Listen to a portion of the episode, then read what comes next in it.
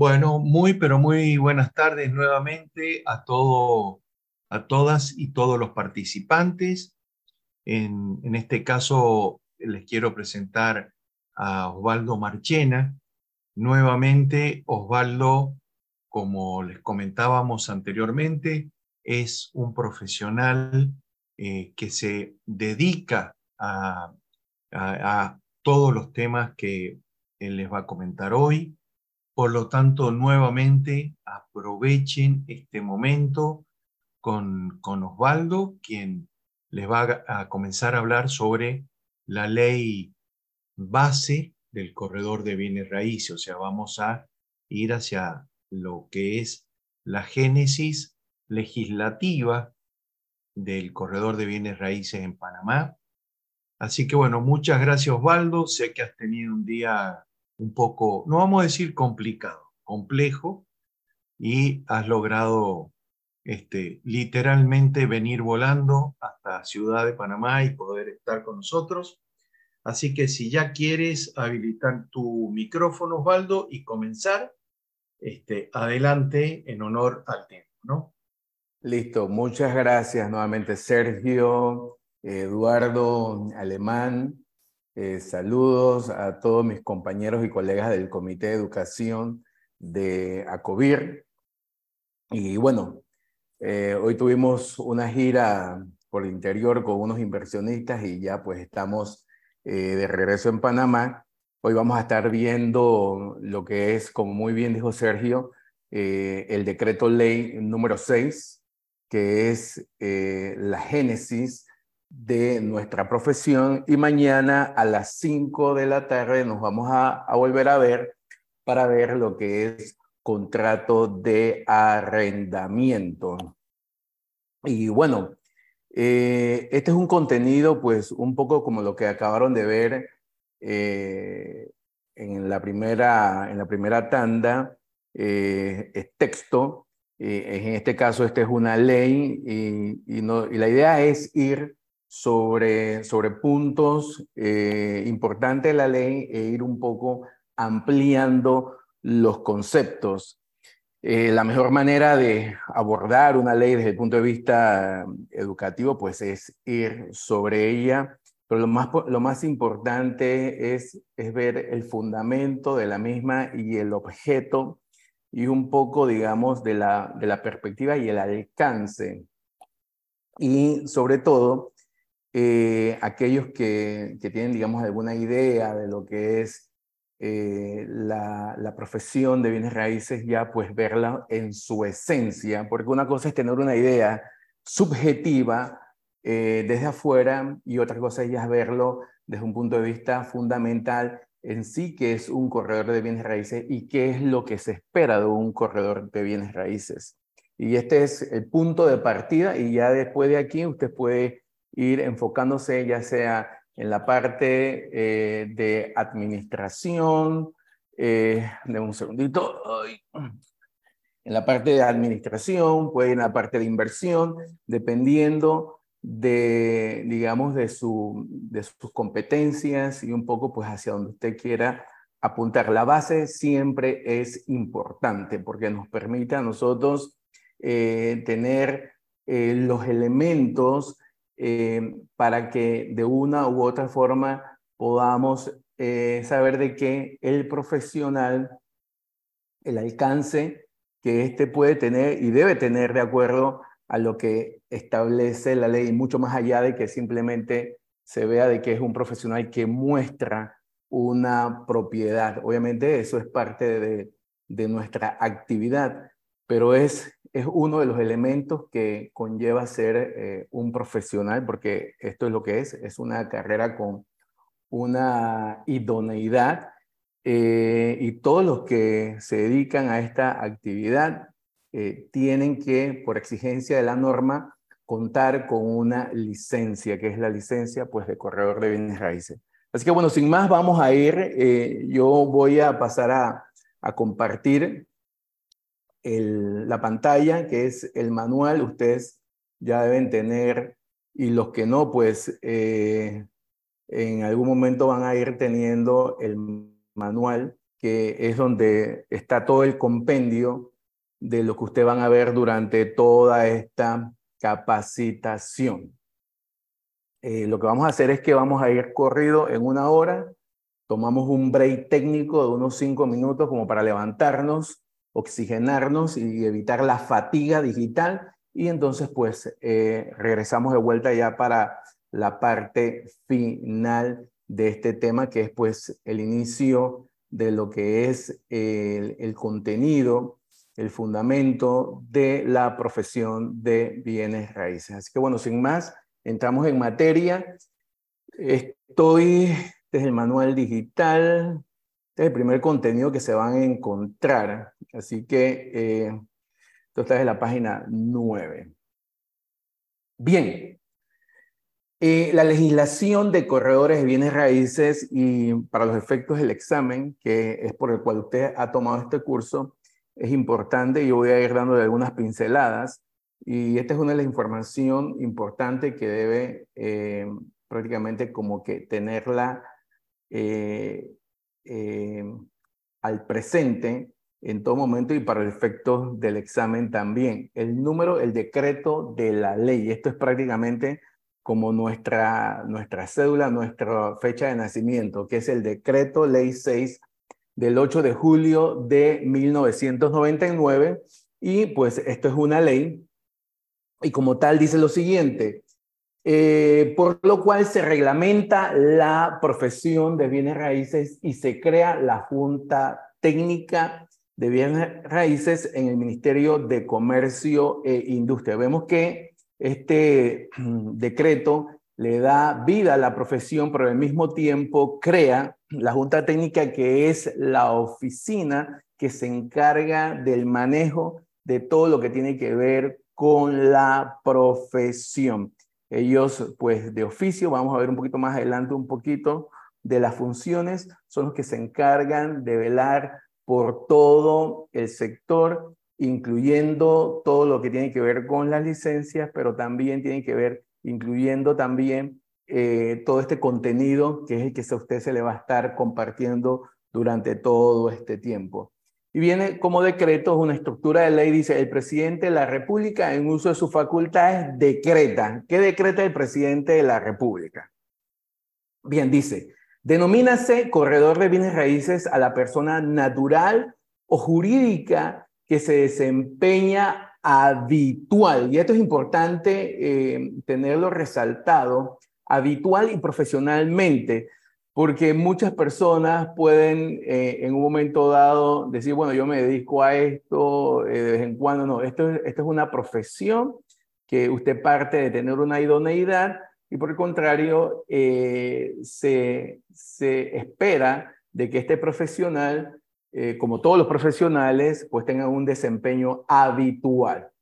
¿Como qué? Como mediador, intermediario, agente, representante o comisionista. Estas son las figuras que nosotros en un momento dado eh, ocupamos dentro de una transacción. Dice, entre el propietario de bienes inmuebles y terceras personas. ¿Para los efectos de qué? Sencillo, venta o arrendamiento. Esa es la esencia de esta profesión en materia de lo que se espera del servicio que se ofrece. Quedan excluidos de esta definición aquellos propietarios o personas que ejerzan otras actividades relacionadas con bienes inmuebles, como cuáles, como promoción, aquellos que hacen, digamos, algún tipo de mercadeo, eh, específico con, con, proyectos, administración, aquellos que administran eh, PHs, unidades inmobiliarias, etcétera, eh, cobros de arrendamiento, mantenimientos y similares. Si bien es cierto, estos están excluidos, pero esto no le da, digamos, el mérito para que ellos puedan desempeñar nuestra profesión. Están excluidos, ellos para sus actividades no se les requiere ningún tipo, digamos, de idoneidad hasta este momento, pero ellos no pueden ejercer eh, la función de un corredor de bienes raíces y así la ley lo expresa de manera clara. Bien, Para ejercer la profesión del corredor de bienes raíces en la República de Panamá, se requiere que poseer licencia de corredor de bienes raíces, la cual será expedida, y esto es otra, otro punto a, a resaltar, que es expedida por la Junta Técnica de Bienes Raíces. No existe ninguna entidad, nada adscrito a la presidencia ni a ningún otro ministerio, es la Junta Técnica de Bienes Raíces, porque a veces nos hacen preguntas que, bueno, que la gobernación o no, no, no, solamente la Junta Técnica por ley es la que está facultada para expedir la idoneidad, las licencias de corredor de bienes raíces, que se crea mediante este decreto ley. Ya habíamos dicho que es el decreto 6 del 8 de julio de 1999. Y para ello, obviamente, hay que cumplir una formalidad con requisitos que son eh, constituir una fianza de 10 mil balboas. Esta es una fianza que eh, lo expiden las compañías de seguros. Eh, los miembros de ACOBIR tenemos un beneficio con, algunas aseguradoras, pero esta es una fianza que es puesta alrededor de los ciento y algo de dólares y esto es anual. Y dice, ya sea en dinero, en bono de Estado, pero el, instrumento que se requiere es una fianza que lo expide las compañías de seguro.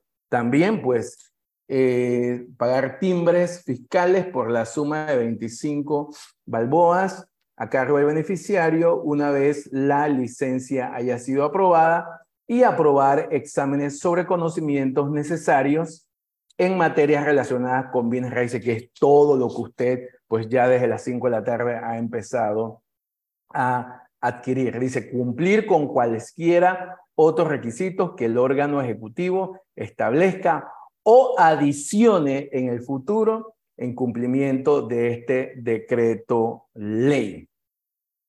Bien, dice, las personas naturales que soliciten la licencia de corredor de bienes raíces deben cumplir con los siguientes requisitos. Y es así, ser de nacionalidad panameña y domicilio en la República de Panamá. Y aquí hay otro punto importante, coma o extranjero con cinco años o más de residencia en la República de Panamá. Señor Marchena, los extranjeros pueden tener licencia, pueden aspirar a tener una licencia de correo de bienes raíces la ley dice sí, pero tiene que cumplir unos requisitos que vamos a, a transmitírselos un poquito más adelante. Dice, el certificado de su historial penal policivo que corrobore que el solicitante no ha sido condenado por delitos contra el patrimonio o la fe pública o contra la admisión de justicia o el honor. Así que imagínense ya, esto le va dando un matiz de lo que se espera que un corredor de bienes raíces sea desde el punto de vista profesional. Haber comprobado mediante la presentación del examen respectivo ante la Junta Técnica que posee los conocimientos necesarios de las materias señaladas. Y eso pues lo vamos a ver en el artículo 11, que es pues todo el pensum, el contenido que usted va a adquirir. Y la ley se le incluyó un parágrafo que solamente se aplicó mientras estaba en el proceso de promulgación. Eh, y ya como la ley, pues a partir de 1999 ya se hizo efectivo, pues este parágrafo solamente eh, operó mientras la ley se estaba constituyendo, se estaba creando. Y este parágrafo lo único que decía era lo siguiente, aquellos solicitantes que, que comprueben haber ejercido en forma continua la profesión de bienes raíces durante un periodo no menor de 10 años, quedarán eximidos de la obligación de presentar los exámenes aquí mencionados. Pero eso no era nada más como que eh, tienes 10 años, vas a quedar exonerado. También habían una serie de requisitos que había eh, que eh, cumplir para pues de que en efecto se le diera este beneficio a las personas que en su momento tenían 10 años. Pero como ya le dije, eso fue una vez que durante todo el proceso que esta ley se estaba eh, creando, que era en 1999, es decir, ahora, aunque tenga 20 años o lo que sea, tiene que pasar por el examen y obviamente tiene que pasarlo. Bien, el 4 dice, las personas jurídicas, vimos las personas naturales, ahora las personas jurídicas que son las PJ, las empresas, que soliciten la licencia de correo de bienes raíces deberán cumplir con los siguientes requisitos, además de los señalados en el artículo 2 de este decreto ley, excepto el, contemplado el numeral 3 que tiene que ver con eh, el, tema del récord. Dice, copia autenticada de la licencia del corredor de bienes raíces otorgada a su presidente y representante legal, la cual deberá contener una certificación de la Junta Técnica de Bienes Raíces que la misma está vigente y el certificado de registro público en el cual se acredite la existencia legal de la sociedad, sus directores, dignatarios, vigencia y agente residente. Es importante de que, de que para los efectos de la persona jurídica, las PJs, las empresas, que quieran optar por una licencia, pues y remarco de que el presidente y representante legal tienen que contar con su licencia. No es que puede venir una persona y dice, oye, ¿sabes qué? Se me ocurrió hacer una empresa de bienes raíces, eh, vamos a hacerla. Eh, hay que cumplir con este requisito que la norma exige. Y evidentemente, pues se espera de que este no sea una persona que sea una simple figura, sino que sea una persona que también eh, actúe de manera habitual. Bien, la Junta Técnica de Bienes Raíces, una vez que haya comprobado que el solicitante ha cumplido con los requisitos exigidos por este, este decreto ley y los contemplados en las reglamentaciones, que lo vamos a ver eh, en un momento, expedirá la licencia mediante una resolución dentro de un término no mayor de 30 días hábiles, contado a partir de la fecha en que se hubiese cumplido con tales requisitos.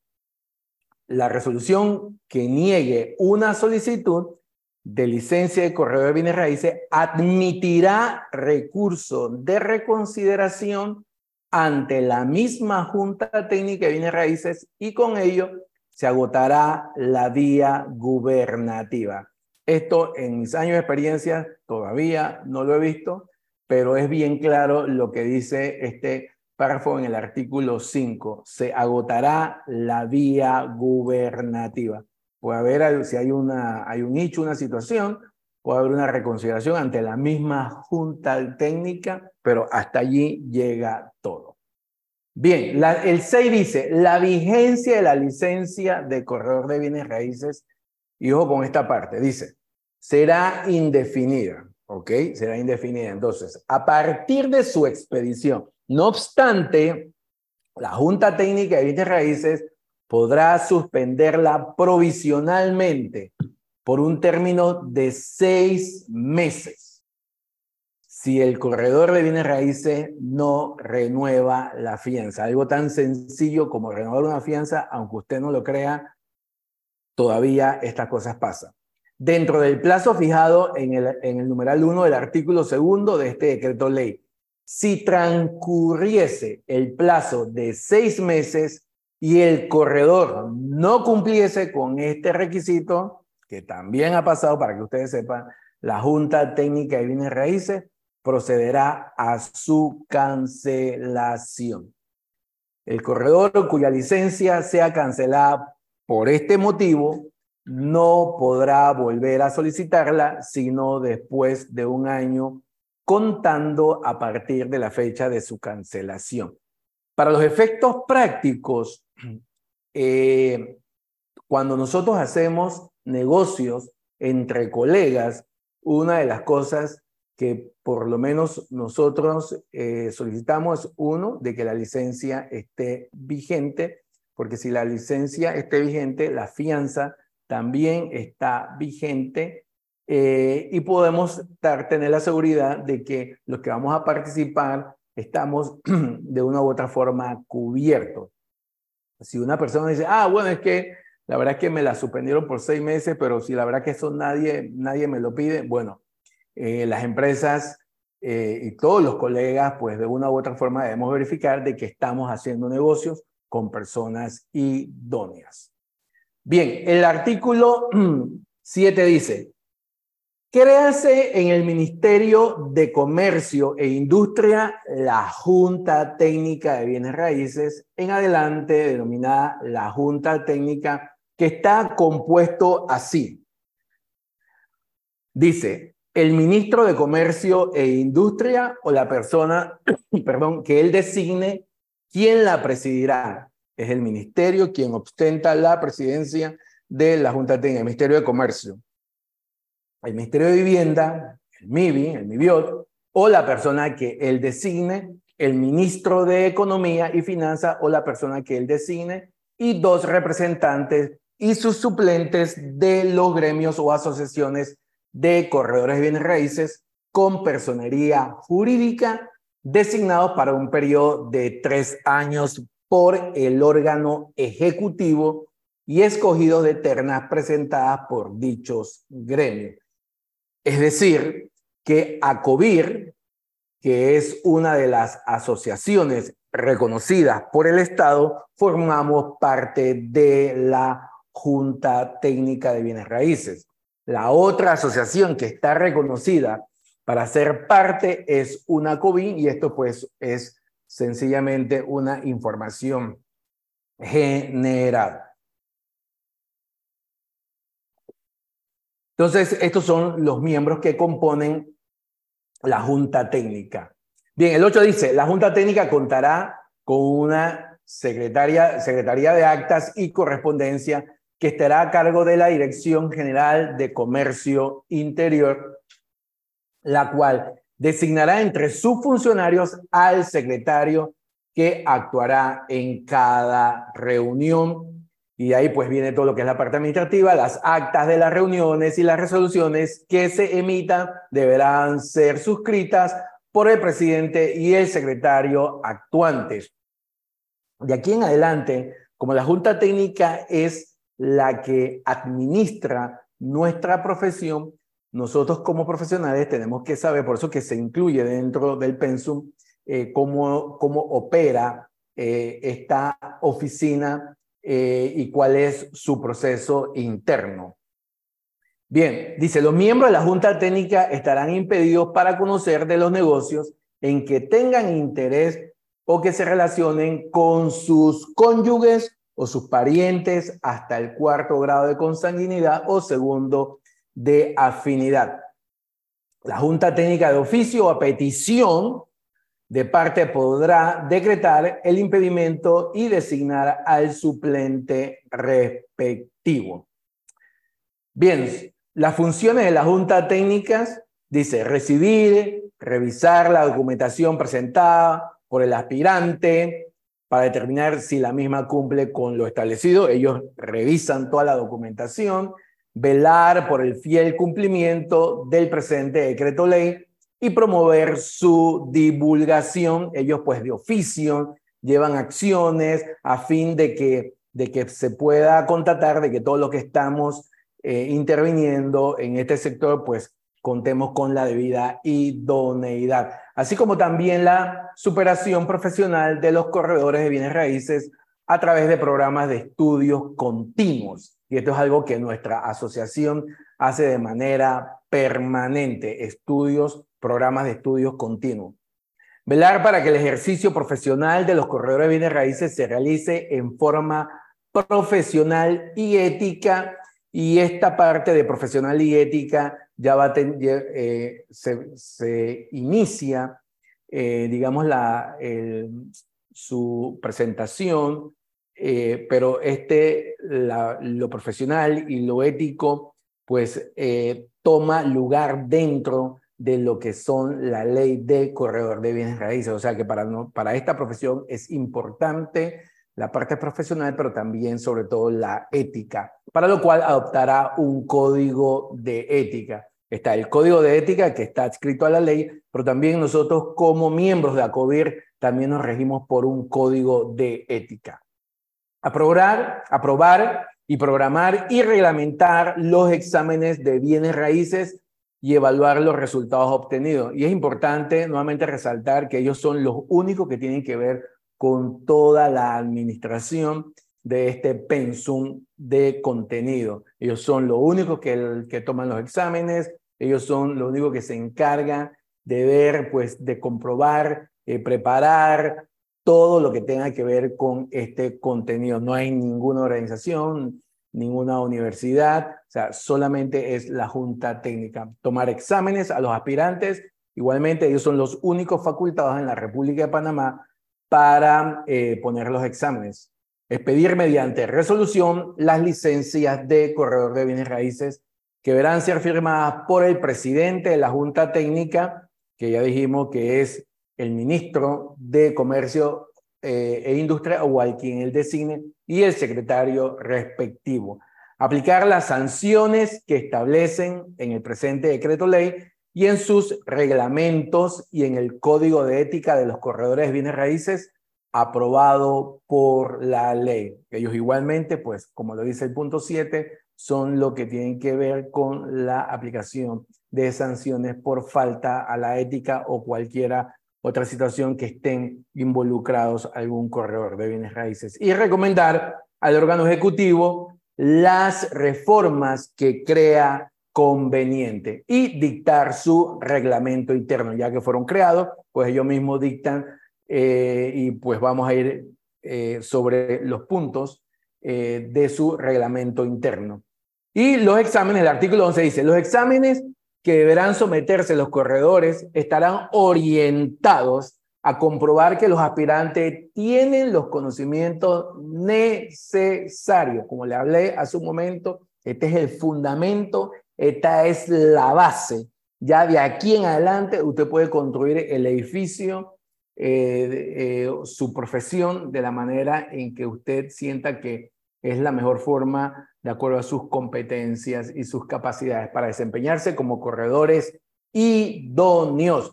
Y lo que usted va a ver durante todo este periodo tiene que ver con legislación vigente en materia de corretaje y bienes inmuebles, compra, venta, arrendamiento de bienes inmuebles, financiamiento, tramitación de contrato de arrendamiento y zonificaciones urbanas.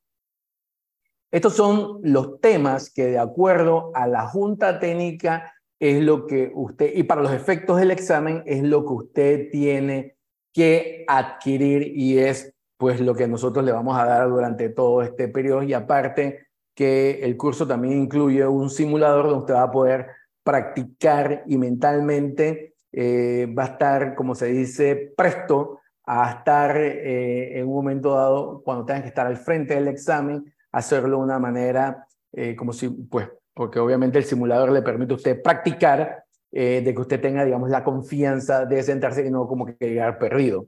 Hacer un examen que, pues, a veces eh, por la incertidumbre y la ansiedad puede hacer de que no es que usted no haya estudiado, sino que de repente se le va la onda y se le olvida algún tipo de contenido. Bien, dice, ya aquí entra un poco más, en un poquito más de profundidad en lo que es la descripción del corredor como tal ejecutando su profesión. Dice, se prohíbe a los corredores bienes raíces, ¿qué cosa? Realizar actos en el ejercicio de su profesión que constituyan delitos contra el patrimonio o contra la fe pública o la administración de justicia o contra el honor. Imagínense ya como esto se va enfatizando, y o cualquier otro delito cuya naturaleza tenga relación con la honorabilidad, la buena conducta y credibilidad de corredor. Dice, la comisión de estos delitos conllevará la cancelación definitiva de la licencia otorgada al infractor la cual deberá estar fundamentada en el fallo condenatorio pertinente, debidamente ejecutariado y autenticado. Realizar actos que aún, imagínense ya cómo más, cómo se eleva más esta profesión. Dice, esos actos que aún cuando no constituyan delitos, causen perjuicios a sus clientes o a terceros o atenten contra la ética profesional en el ejercicio de su profesión. Es decir, que yo tengo que estar circunscrito a lo que la ley, la norma me está dando el aval para que yo me desempeñe. Y esto, para los efectos prácticos de cada uno de ustedes, una vez que usted eh, obtenga su licencia de corredor de bienes raíces, pues debe limitarse, ya sea emitiendo algún tipo de criterio y demás. Nosotros, aquellos pues que son abogados, pues son abogados y son corredores bienes raíces, pero aquellos que no son abogados, que no son, digamos, contadores especializados y demás, pues cada uno tiene que estar, como se dice, en su territorio, porque si bien es cierto, usted puede encontrarse ante un acto que no constituye un delito, pero hubo usted dado una opinión. Para eso están los profesionales con los cuales nos llevamos excelentemente bien, que participamos y asesoramos a los clientes, ya sea en materia legal o en materia eh, fiscal, etcétera, o con algún tipo, digamos, de, estructura más especializada. Pero la idea es de que nosotros nos circunscribamos hasta donde la ley nos da el aval para desempeñar nuestra labor, nuestra profesión. Bien, el artículo 13 dice, ya estamos llegando al final de la, la primera parte que es la ley. Después vamos a ver también su reglamentación, que en verdad es un poquito más ampliado de lo que es la ley. Dice, la Junta Técnica queda facultada para imponer las sanciones contempladas en este decreto ley y las que se fijen en los diferentes reglamentos que desarrollen el decreto ley atendiendo la gravedad de la infracción, entre ellas la siguiente, amonestar verbal o por escrito por faltas a la ética. Y la Junta Técnica en su esencia es una oficina que busca la mediación. Si hay un conflicto, quieren saber pues qué es lo que ha sucedido entre las partes. Por lo tanto, eh, el criterio de ellos es aclarar lo que se tenga que aclarar y obviamente tratando de buscar el entendimiento y como todo, eh, digamos, estructura de, de, faltas, pues el planteamiento de ellos inicial es, hombre, amonestar verbal o por escrito, eh, por faltas a la, a la, ética profesional, imponer multas, ya esto ya es un poquito más eh, profundo, entre 100 balboas y hasta 10 mil balboas a favor del Tesoro Nacional por infracciones del presente decreto ley. Y en, en este caso el monto de 10 mil se han puesto un número importante de este tipo de multas, de pues, infracciones que, que ha pasado. Y obviamente cuando se ejecuta una multa de esta magnitud es porque ha habido una situación importante. Suspender temporal o definitivamente la licencia otorgada dependiendo de la gravedad de la actuación y sancionar con una multa de 10 mil balboas a las personas naturales o jurídicas que en cualquier forma, y esto es importante que lo tengamos claro, que en cualquier forma se dediquen al negocio de corretaje de bienes raíces sin estar autorizadas para hacerlo de conformidad con este decreto ley. Esta multa se aplicará sin perjuicio de la acción penal correspondiente. Es decir, ¿y qué es lo que dice el decreto de ley? Que para poder desempeñarnos tenemos que contar con una idoneidad. El hecho que yo viva al lado de un hospital no quiere decir que yo sea doctor o al lado de un banco no me acredita como banquero. Entonces, esta es una línea muy delgada que a veces pues hay personas que pueden estar involucradas en oficinas de correo de bienes raíces y si estas personas no, eh, eh, no cuentan con su idoneidad, pues ellos pueden asistir, pero ellos no pueden participar en la gestión como tal. Entonces esto es muy importante de que se tenga claro. Y nosotros en ACOBIR pues estamos de continuo dando a conocer de que eh, de acuerdo a lo que dice el artículo 13 de este decreto ley, el punto 4 de que nadie que eh, no obstante una, ni tanto natural como jurídico, eh, pueda dedicarse a esto sin contar con la debida licencia. Y directamente ahí no hay, ahí no hay, como se dice, amonestación, no lo vuelva a hacer más porque está haciendo un fallo flagrante. Remitir al Ministerio Público la actuación tanto de los corredores como de aquellos que infrinjan el presente decreto ley, o sea que no solamente esto llega a la Junta Técnica, sino que esto traspasa al Ministerio Público. La Junta Técnica garantizará al afectado el debido proceso al imponer las sanciones autorizadas y las sanciones aplicadas en virtud de este decreto ley serán publicadas en la Gaceta Oficial y la Junta Técnica cancelará de oficio o a solicitud de parte interesada la licencia de correo de bienes raíces a todo aquel, aquel que se le compruebe haberla obtenido fraudulentamente. Entonces, la verdad que eh, el querer estar en una profesión, en verdad como que voy a adquirir una idoneidad eh, fraudulentemente, eso es como que engañarse a uno mismo. Y bueno, la, esta, este decreto ley contempla eh, una sanción y la sanción es que dice la cancelación de la licencia contenida, o sea, de la que se obtuvo fraudulentamente, en este artículo será por un periodo de 1 a 10 años, dependiendo de la gravedad de la falta. En caso de residencia, la cancelación será definitiva. Y el 15 dice, en toda transacción que participe un corredor de bienes raíces se presumirá la obligación de quien lo contrate de pagar la comisión imperante. Esto es importante también que usted lo sepa, una vez que usted tiene su licencia, imperante en el mercado por la prestación de su servicio. Y dentro de lo que es imperante el mercado, eh, hoy en día nuestros servicios están tasados con el IPBMS. Entonces, pues, esto lo tiene que pagar el mercado.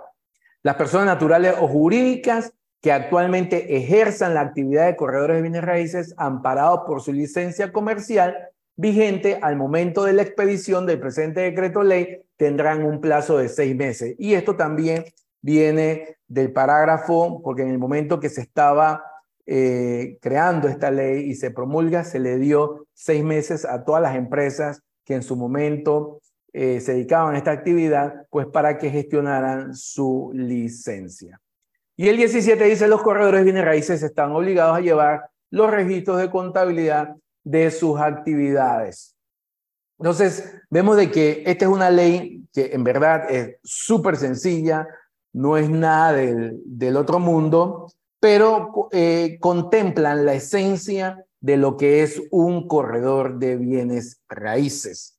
Toda ley tiene una reglamentación y vamos a ver que también la reglamentación es bastante sencilla. Ustedes no deberían tener ningún problema eh, yendo sobre este contenido de eh, esta primera parte de la ley y su reglamentación.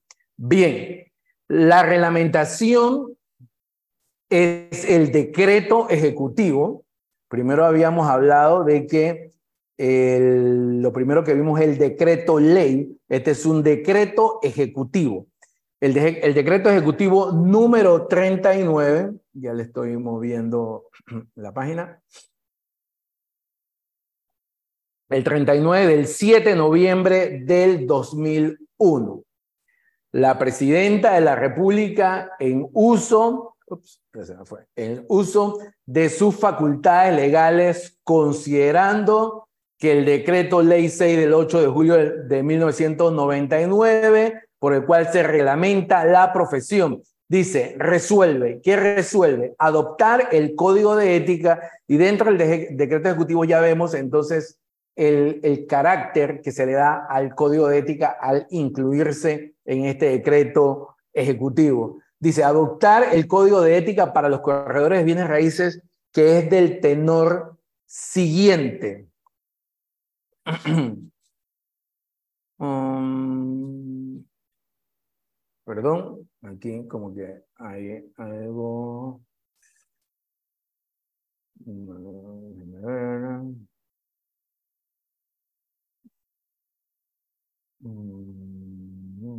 Aquí se me fue el código de. Un segundito. Aquí tengo el código de ética. Um,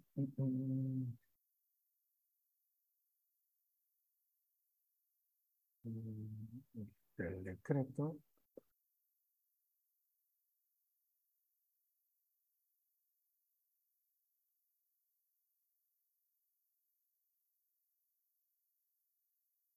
Tranquilo, Osvaldo. Sí, este, seguido está el, el, código de ética. No sé si eh, eh, Eduardo estás en línea o Eda o... Sí, sí, estoy aquí. Sí, hay algunas preguntas sobre el tema del examen. Les queremos comentar, confirmame si está bien lo, lo que estoy indicando, Eduardo. Sí, pero como cuáles preguntas te refieres? Eh, están preguntando que si es presencial o virtual, es presencial. El costo del examen está en 20 dólares. Eso es lo que yo tenía, tenía presente, Eduardo. Sí, es correcto. Son 20 dólares y hay que, eh, una vez que vas a la Junta Técnica, ahí te dan una volante para que vayas al, al, Banco Nacional que queda ahí mismo a pagarlo y entonces esto regresas con eso para que entonces te den tu recibo. Y, y es presencial, no es virtual. Perfecto. Mm, así que acuérdense, eh, este es un curso que los prepara para poder este, ir a rendir este examen en la Junta Técnica. La Junta Técnica depende del MISI, del Ministerio de Industria y Comercio, y el, ahí Adriana está preguntando por el temario que dice 2022. ¿Es igual a este año? Sí, se hizo todas las actualizaciones Así que ustedes están recibiendo el manual actualizado y el curso con todas las actualizaciones. ¿Alguno, eh, de ustedes, disculpe, tiene el manual digital, Sergio? Sí, te lo paso. ¿Quieres que te lo pase? Abierto, porque eh, nada más quiero verificar si después de la ley del decreto, inmediatamente eh, aparece el si me lo pasas, por favor, para revisarlo nada más rapidito. Y disculpen la molestia con este tecnicismo de documentos. Sí, el decreto 39. El decreto ejecutivo 39, sí. Sí, está en la página 14 del... Fíjate, si te vas a la 14. Espera un segundo. 19. Más. arriba, más arriba. Está en el 15.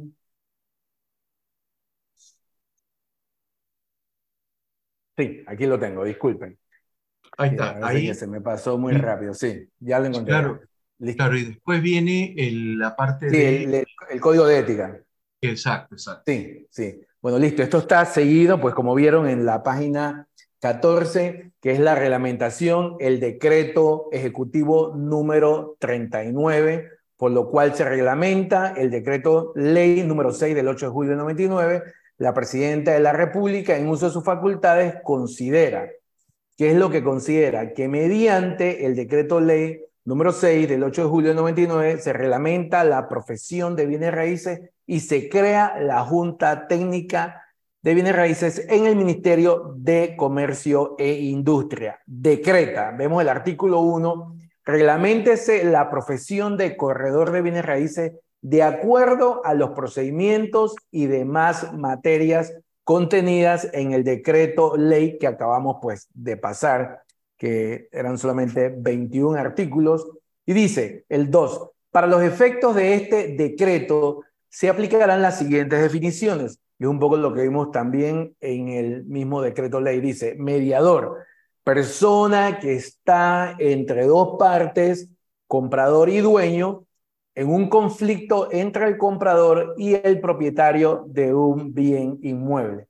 Agente, persona que sirve como intermediario para representar al dueño en una transacción de bienes raíces y representante, como su nombre lo indica, es el que representa al dueño al comprador o a ambos en una transacción de bienes raíces.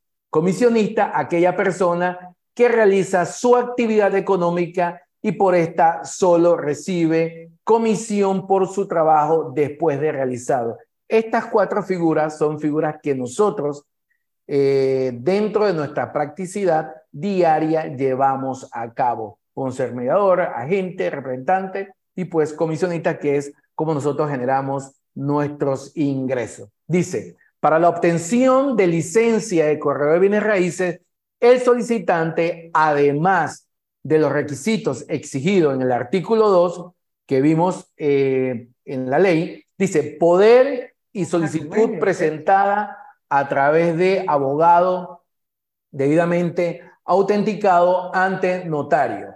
Dos fotografías, tamaño carnet y copia autenticada de la cédula de identidad personal expedida por el registro público. O sea, esto también se tiene que incorporar a la solicitud.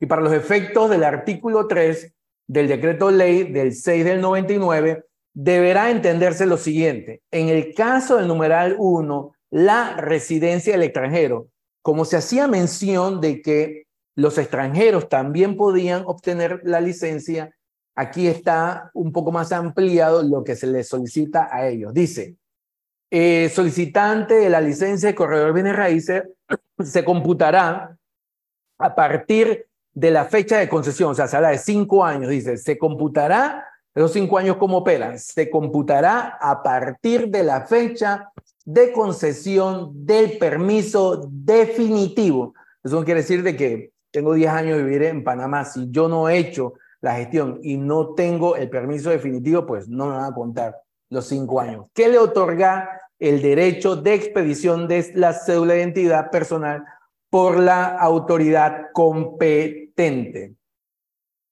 En el caso numeral 2, el certificado del historial penal y policivo de los solicitantes tendrá una vigencia de tres meses. En el caso numeral 3, la Junta Técnica de Bienes Raíces expedirá una certificación que acredite que el solicitante posee los conocimientos necesarios de la materia. Es decir, cuando usted pase el examen, la Junta Técnica le emite la certificación.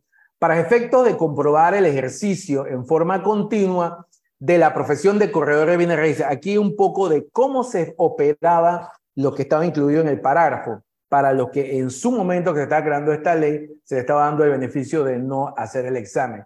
¿Y qué es lo que le pedía?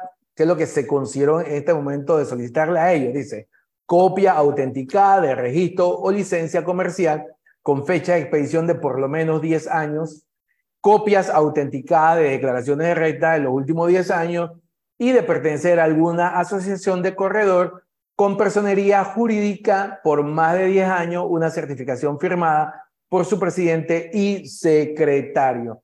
Y certificación de empresa de bienes raíces establecida por más de 10 años, en la cual se acredite que el solicitante ha ejercido como corredor de bienes raíces. Hubieron muchos que en su momento, en esa época, cumplieron con este requisito y se les favoreció con no tener que tomar el examen y les pedían la licencia de manera eh, inmediata.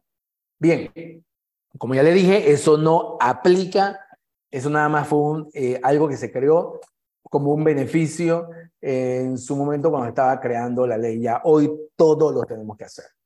Bien, dice, ante la Junta Técnica de Bienes Raíces deberá aportar el certificado de historial policivo penal de cada uno de los directores de las empresas dedicadas a corretaje de bienes raíces.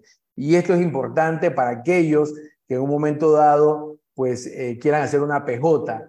Dice, aportar el certificado del historial policivo penal de cada uno de los directores de las empresas dedicadas a corretaje de bienes raíces que la conformen, en el cual se corrobore que los mismos no han sido condenados por el delito contra el patrimonio o la fe pública o contra la administración de justicia o el honor con una vigencia de tres meses a partir de su expedición.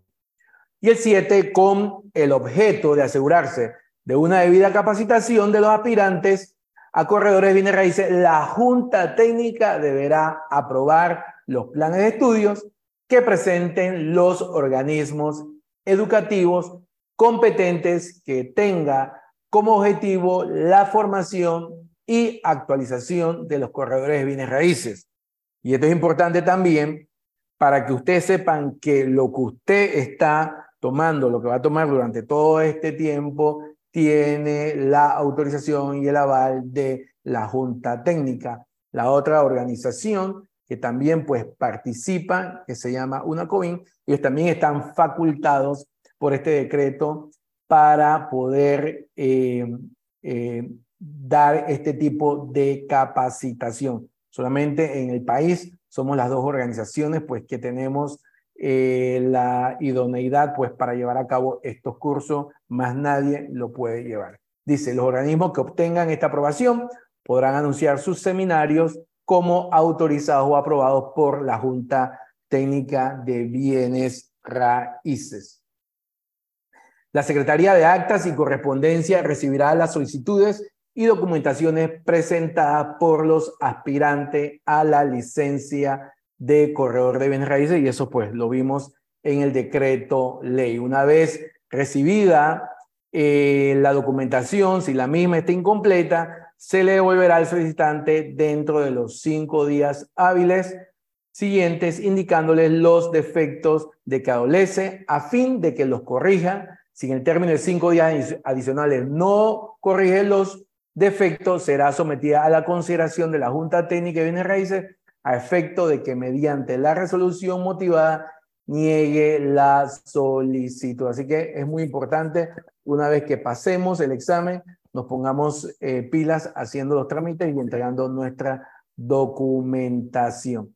Las denuncias que se presenten por incumplimiento de este decreto ley eh, y en el Código de Buena Conducta serán recibidas por la Secretaría de Actas y Correspondencia, la cual remitirá la Junta Técnica de Bienes Raíces a fin de que se resuelva si procede o no la denuncia en atención a los hechos y las causas. Como les hablé hace un principio, la Junta Técnica es la que tiene que ver con la administración pues, de nuestra profesión y en este caso todo lo que tiene que ver con, con denuncia y demás, ellos son los que se encargan de recibirla y procesarla. Sobre todo esta parte, como le hablaba, un poco de, de, partir de la base de, de que ellos no, lo, lo, que quieren es iniciar con una mediación. Entonces, a ver si es un tema que, que quizás es un malentendimiento y demás. Entonces, esa instancia, pues, lo lleva a decir, bueno, esto, esto se puede, esto la verdad que es nada más eh, una falta, una amonestación, o si, si, o no, si esto tiene que seguir, digamos, un trámite un poco más, eh, eh, quizás más al detalle, en la misma, por medio de una, de una denuncia o, cabe la denuncia de lo que se está planteando. Bien, en términos de dos meses, a partir de la presentación de los descargos, la Junta Técnica de Bienes Raíces debe dictar la resolución aplicando o no las sanciones. Adelante es, eh, les decía de que cuando la Junta Técnica recibe, digamos, de oficio algún tipo de denuncia, ellos tienen un término para, eh, eh, digamos, emitir una resolución. Entonces, ellos dicen, de acuerdo a lo que establece en este artículo, dice, de proceder la iniciación de investigación, se emitirá una resolución ordenándola y se le dará traslado al afectado para que en el término de 10 días hábiles para su descargo y presenten las pruebas que estimen conveniente. Si es un tema que va más allá de una mediación, pues entonces ellos emiten esta resolución y, y arranca este proceso, digamos, de los 10 días, donde se tiene para presentar algún tipo de descargo y presentar algún tipo de prueba. En el término de dos meses, a partir de la presentación de los descargos, la Junta Técnica debe dictar una resolución, aplicando o no las sanciones que correspondan. El 10 dice, las personas jurídicas a las cuales se le ha expedido la licencia de corredor de bienes raíces deberán comunicar a la Junta Técnica de bienes raíces cualquier cambio en su constitución de sus directores y representante legal. Si de repente hay un tema con algún director y hay un cambio, usted de oficio pues tiene que notificarlo a la Junta Técnica porque ellos de oficio también están revisando eh, quiénes son los directores, los que forman parte de las PJ, pues para saber de que todo esté andando bien. El miembro de la Junta Técnica que se encuadre en alguna de las causales de impedimento de conformidad, hablamos de que algunos miembros de la Junta Técnica pueden, digamos, manifestar algún tipo de impedimento si hay algún, alguna situación con alguna persona en el cual él tenga un grado de, eh, de, digamos, de afiliación hacia esa persona por medio de la consanguinidad. Entonces debe manifestarse impedido para conocer de la petición dentro de los dos días hábiles siguientes de su recibo, exponiendo el hecho en que se funda la causal. Él tiene que explicar por qué él está solicitando el impedimento. Una vez recibido el informe del miembro que se manifiesta impedido, los demás miembros deberán pronunciarse en el sentido de si es procedente o no en el impedimento en el término de tres días. Bien, el 12 dice, cuando a solicitud de parte a quien interese la separación del miembro impedido, puede solicitarlo por escrito expresando, expresando el hecho o motivo que constituya la causal. Es decir, si hay una declaración de impedimento, pues uno de los miembros puede solicitar de que esto a qué se debe y quiere pues conocer el motivo. Bien, los miembros a quien correspondan conocer la solicitud pedirán informe al miembro al cual se le solicita su impedimento sobre la verdad de los hechos en que se funda, poniendo a su disposición el escrito respectivo Dentro de los dos días hábiles siguientes, el miembro deberá ratificar o negar los hechos. La separación se declarará cuando se configure la causal alegada o aceptada por el miembro impedido, decisión que deberá ser adoptada por la Junta Técnica. Así que eh, esto lo que quiere decir de que no solamente hay una, una simple declaración o un simple trámite de impedimento, sino que hay todo un tratamiento, es decir, por qué este miembro de la Junta Técnica está invocando estar impedido en una situación X si es que él tiene algún tipo de cercanía y demás. O sea, ellos están facultados para ir más allá de que simple, sencillamente aceptar un impedimento.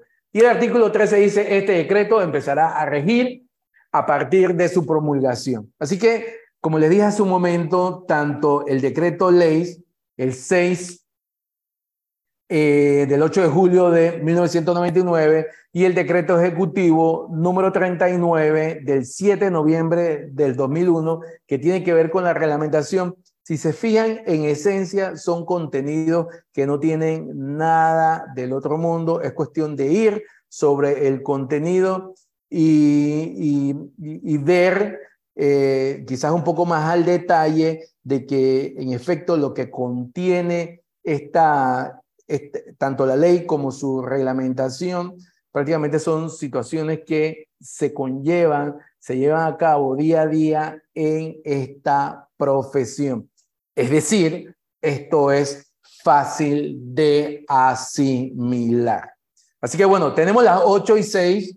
Quisiera hacer una parada técnica aquí, Sergio, para evitar la fatiga digital y para eso les voy a solicitar cinco minutos y por favor les voy a pedir que se levanten, se muevan, vayan y se tomen un vaso de agua para que el, el, mismo cuerpo pues pueda nuevamente tomar un aire y regresar entonces pues para la, la hora final y eh, si nos da tiempo podemos ir sobre algunas preguntas que ya estoy viendo que sobre la marcha se la están contestando. Sergio. Sí, Osvaldo, son 8 y 7, 8 y... Una pregunta, ¿quieres ver preguntas ahora o las dejamos al final? Yo diría que al final, de manera que podamos ir cubriendo el, el contenido y con mucho gusto, pues al final van, podemos ir abordando algunas, pero eh, me uno a lo que has comentado. En efecto, eh, esta pues es, ya llevamos muchísimas ediciones eh, dando este nivel de, de capacitación y pues a todos los estudiantes, con el favor de Dios, pues se le ha respondido todas las inquietudes y pues, eh, como les dije hace un momento, ustedes cuentan con un simulador, Así que van a contar con todas las herramientas y todas las preguntas serán respondidas, pues obviamente que tengan que ver eh, efectivamente con el contenido. Y ustedes van a ver que en la medida que van avanzando en los temas, se van a ir respondiendo interrogantes pues eh, que en su momento están eh, pudiendo tener en un momento dado. Así que bueno, ya vimos, eh, retomando esta parte, ya vimos lo que es, el decreto, ley 6, vimos la reglamentación, que también es por medio de un decreto ejecutivo, y ahora pues vamos a ver, vamos a ver sobre el tema del código de ética que se incorpora eh, dentro de este paquete eh, a través del decreto ejecutivo. Y esto es a nivel de una resolución. Es importante que vayan llevando la secuencia. Hay un decreto ley, hay un decreto ejecutivo, ya va como que bajando, y viene lo que es ahora una resolución, que es la 002 del 2001, del 25 de julio del 2001, que dice así, adoptar el código de ética para, para los corredores de bienes raíces. Así que esto es parte de lo que se espera que el profesional hoy en día tenga dentro de sus prácticas en todo lo que tiene que ver con la profesión, o sea, la buena conducta, y no solamente la buena conducta como, como una mera aspiración, sino que está contemplado dentro de este paquete. Y dice, la Junta, en este caso es la Junta Técnica de Bienes Raíces, en uso de sus facultades, considera. ¿Qué considera? Y viene del decreto ley del 6 de, del número 6 del 8 de julio de 1999, por el cual se reglamenta la profesión de corredor de bienes raíces y se crea la Junta Técnica entonces dice, son funciones la Junta Técnica de Bienes Raíces velar para que el ejercicio profesional de los corredores de bienes raíces se realicen en forma profesional y ética, para lo cual adoptará un código de ética que en sesión celebrada, esto 25 de julio del 2001, la Junta Técnica de Bienes Raíces aprobó el texto presentado a su consideración por las asociaciones de corredores de bienes raíces resuelve adoptar el código de ética para los corredores de bienes raíces, que es del tenor siguiente. Y vamos a ver, vamos a ver sobre los títulos. Dice, el título 1 tiene que ver con el régimen disciplinario, capítulo 1 de las normas generales de conducta, y aquí este, este ya entra en, las, en la esencia de lo que se espera de un corredor en, su día a día. Dice, el correo de bienes raíces deberá cumplir con todas las leyes vigentes en el territorio de la República de Panamá, como las resoluciones y reglamento que dicte la Junta Técnica de Bienes Raíces. Debe poseer la respectiva licencia emitida por la Junta Técnica de Bienes Raíces para ejercer la profesión de corredor de bienes raíces. Y vemos el énfasis en, que se hace en que debe poseer la respectiva licencia. Y de hecho nosotros en el día a día no hacemos ningún tipo de, eh, de negociación ni nada que tenga que ver con bienes raíces, sino es con un colega que cuente con la idoneidad. El correo de bienes raíces debe actuar de buena fe con las partes contratantes para lo cual debe mantenerse informado de todos los factores que afecten la propiedad, ya sea en materia de ventas, contratos, zonificación, financiamiento y cualquier otro asunto relacionado con la actividad de bienes raíces. Y todos estos temas ustedes lo van a ver a lo largo de esta capacitación, pero es importante de que se tenga claro de que a través de este código de ética se nos exige de que nosotros estemos debidamente informados con todos los factores. Y aunque usted no lo crea, muchísimas cosas afectan el devenir de esta actividad.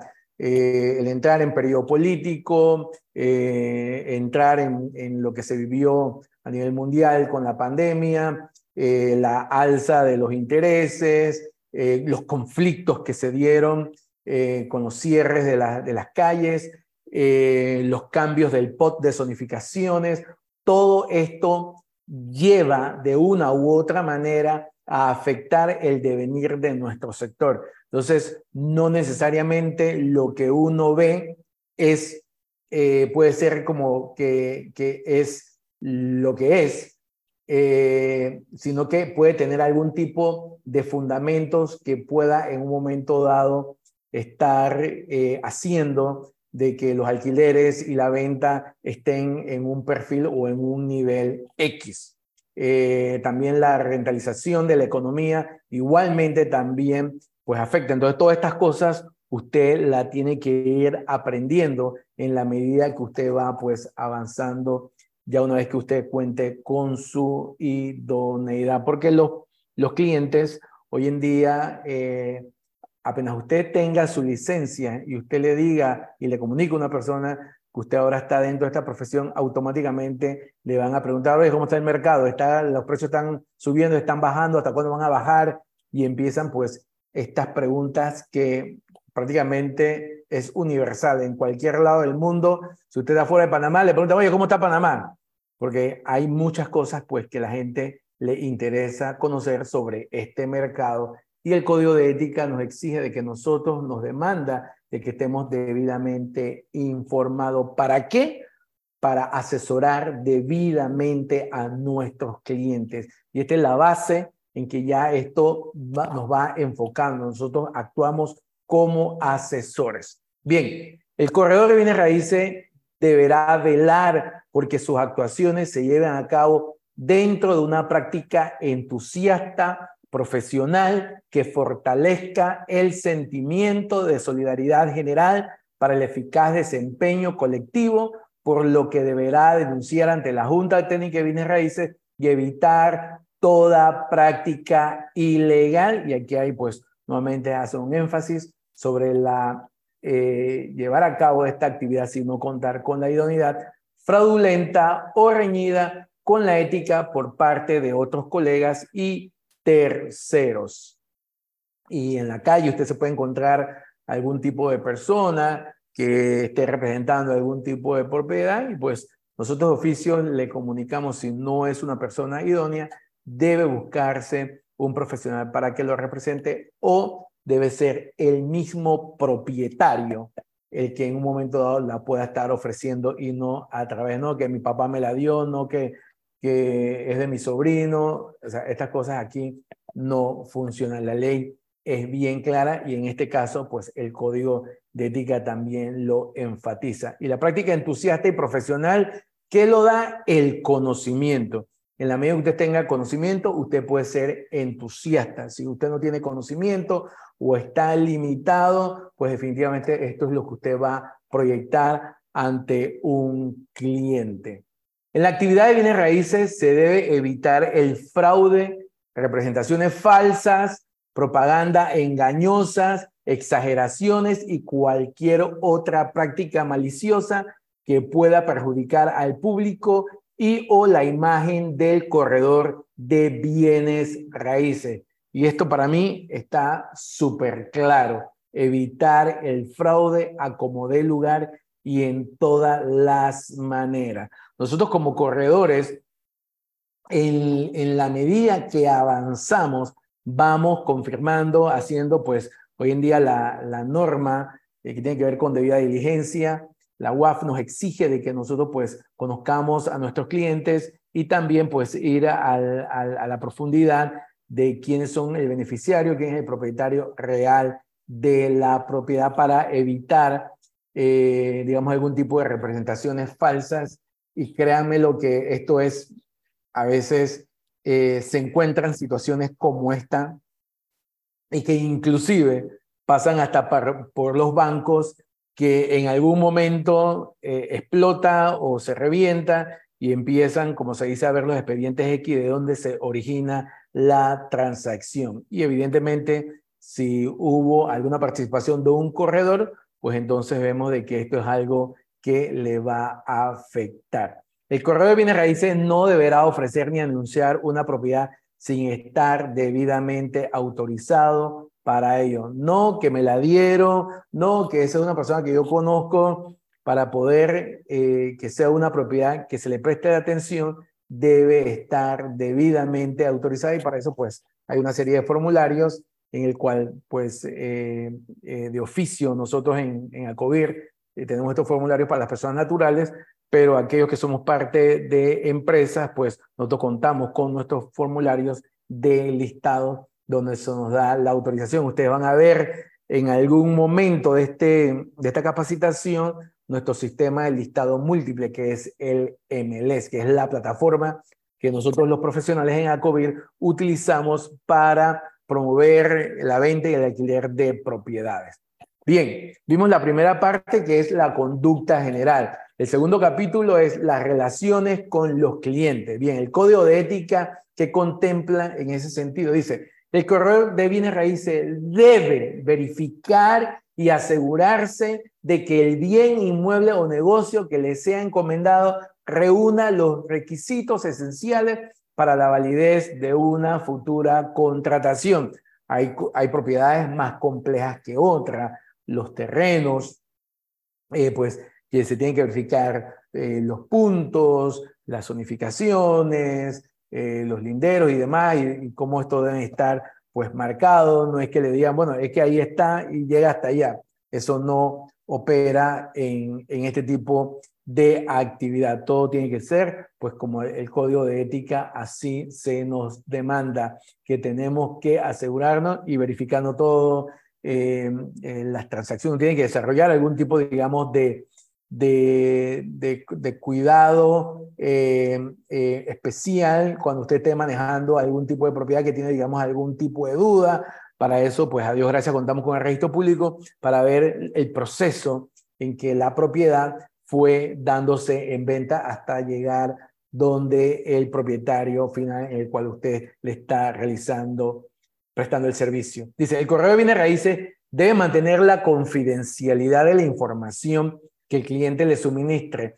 Y aquí hay muchas situaciones que los clientes nos cuentan y muchas veces son situaciones privadas eh, que tienen que tomar decisión. Por ejemplo, el tema de la, de la pandemia trajo decisiones eh, muy eh, sensitivas de que había que liquidar algún tipo de activo porque tenían que cubrir algún tipo de, de situación financiera. Entonces, esas son informaciones como ejemplos que uno tiene que saber manejar la reserva y no transmitirle, digamos, a un prospecto eh, a fin de que pueda crear algún tipo de desventaja en la transacción. Es decir, que uno le pueda transmitir al, a su colega o a un cliente potencial, oye, lo que pasa es que este señor mira que está eh, perdiendo esto, eh, hay una oferta descabellada, o sea, ese tipo de cosas uno tiene que mantener la reserva.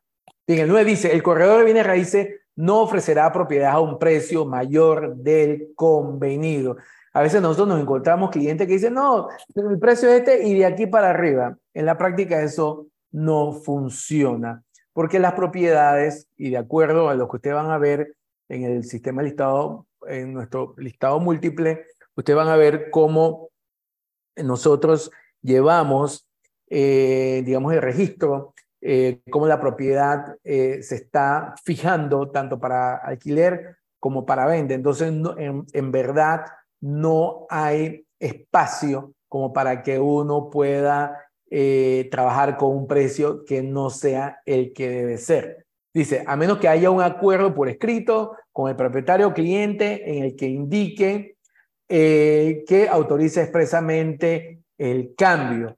Eh, pero, como les dije, en la práctica los precios mayor o no que arriba o buscar algún tipo de estructura que no es el uso y costumbre del mercado, eh, son transacciones que en verdad eh, a la hora de una negociación pues no, no, se, no se conduce como se espera. Entonces, uno, tiene, uno como profesional tiene que educar al prospecto, a su cliente, y, dentro del proceso de la presentación de sus servicios, usted le tiene que decir, mira, el mercado está en esta dirección, en verdad este es el precio de acuerdo a los testigos, a la evidencia que le estoy presentando, pues este es los precios, los valores en que se tiene que manejar usted si en verdad usted tiene la motivación de vender su propiedad. En el caso de que el corredor, el artículo 10, tenga interés en comprar para sí mismo alguna propiedad que se le ha encomendado, debe informarle de ello a su cliente. El corredor de bienes raíces que recibe más de una oferta formal sobre una propiedad las comunicará de inmediato al propietario para su consideración.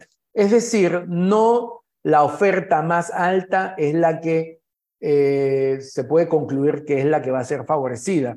De repente puede ser una más baja, pero con una condición de pago mucho más agresiva. Al fin y al cabo, nosotros no somos los que tomamos la decisión. Nuestra, eh, nuestra demanda está en pasar las ofertas que ustedes cuenten pasársela y que él es el que tome la decisión. Evidentemente, él le va a consultar si son varias ofertas, de acuerdo a su criterio, cuál es la que usted considera que es la mejor y por qué. Para que se le, el 12, para que se le dé a gestión del correo de bienes raíces de acercar a dos o más personas para la ejecución de un negocio, se deberá tomar en cuenta que para que un corredor de bienes raíces pueda recibir dinero a su nombre como abono inicial, por una propiedad que tenga para la venta debe haber sido autorizado por el propietario y el correo de bienes raíces al recibir de un posible comprador un depósito como compromiso se, eh, de compra deberá informarlo inmediatamente al propietario.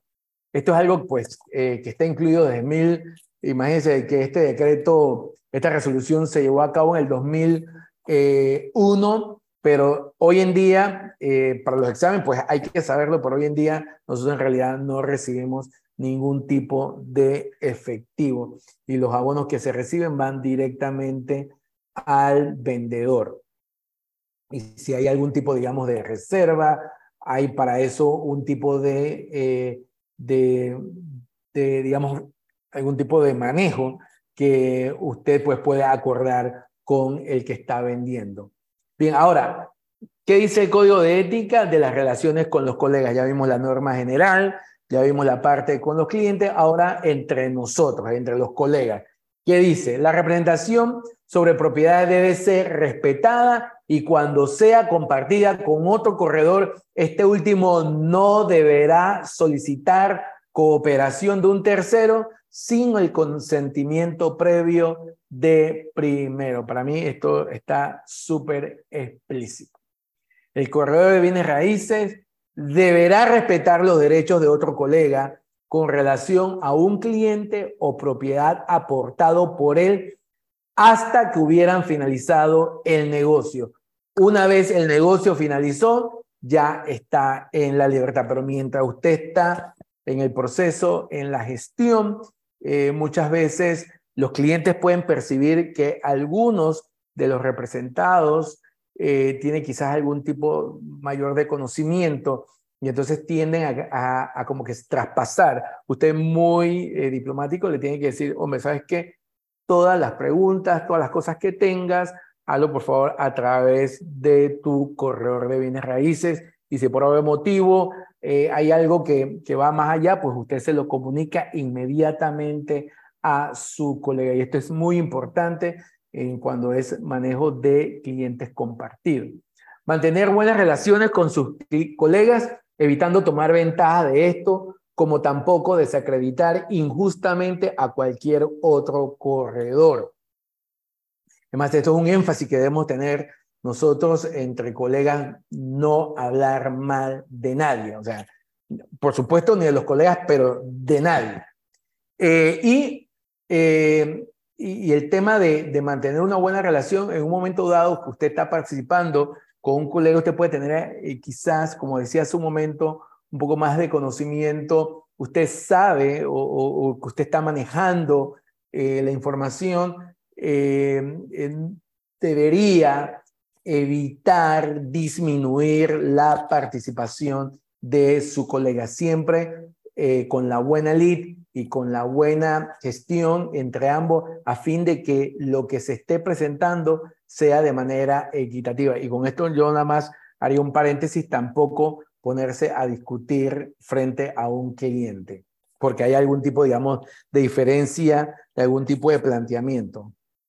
Yo preferiría avanzar en la gestión y al final ya cuando los clientes se van, decirle al colega, hombre, ¿sabes qué? Mira, no te quise decir nada sobre este tema, pero me parece que eh, la información correcta es esta, esta, esta, así que por favor, hazlo saber a tu cliente. Pero no ponerse en un debate en medio de los clientes, porque eso en verdad, pues, eh, si es así entre colegas, imagínense el cliente va a decir, bueno, esta gente no se pone de acuerdo y la representación que me van a dar no, es una, no va a ser una representación profesional. Bien, sobre los anuncios dice, de venta se alquila fijado un bien inmueble por un corredor de bienes raíces que tenga autorización exclusiva por escrito, debe respetarse y no poner otros rótulos similares a la par. Y esto para mí está claro. Hay un letrero, o sea, yo no puedo pretender de ir más vivo y voy a colocar un letrero mío, pues a lo vaquero. ¿no? Para eso, pues entre, entre colegas, si hay algún tipo de, de intención, pues sencillamente usted llame a su colega para que se pueda eh, hacer la gestión para su cliente de una manera expedita y no querer como que tomar ventaja o, ser más vivo, por llamarlo de una manera coloquial. Dice, bajo ninguna circunstancia debe el corredor de bienes raíces quitar el rótulo de otro corredor de bienes raíces. Si de repente se encuentra de que hubo una representación, el propietario desiste en que se mantenga la representación y, hace la solicitud para una nueva empresa, digamos la mía, y, dentro del proceso yo voy a colocar mi letrero y me encuentro el letrero de un colega, yo no puedo, por buscar la eficiencia, yo mismo moverlo. Lo que tengo que decir al, al propietario, hombre, el propietario lo puede mover, el propietario, eh, pero si no, que él le comunique a la empresa que anteriormente los estaba representando que remueva su rótulo. Esa falta nosotros no la podemos cometer. Bien, dice, el corredor de bienes raíces deberá solicitar al propietario del inmueble que el corredor que tiene su rótulo en la propiedad lo retire, por lo, lo que le acabé de comentar. Y el 17, reparto de las comisiones o remuneraciones entre corredores debe hacerse siempre sobre bases fijadas previamente. Esto no es tácito sobreentendido, que muchas veces eh, se presume de que la comisión se debe eh, dividir en partes iguales. Por eso que es muy claro de que se fijen las bases. ¿Tú qué vas a hacer y yo qué voy a hacer? Entonces, y que sobre lo que ambos acordamos, sobre eso trabajemos. No que uno se acueste y, y quede uno como en la universidad haciendo todo el trabajo de un grupo. No es lo correcto.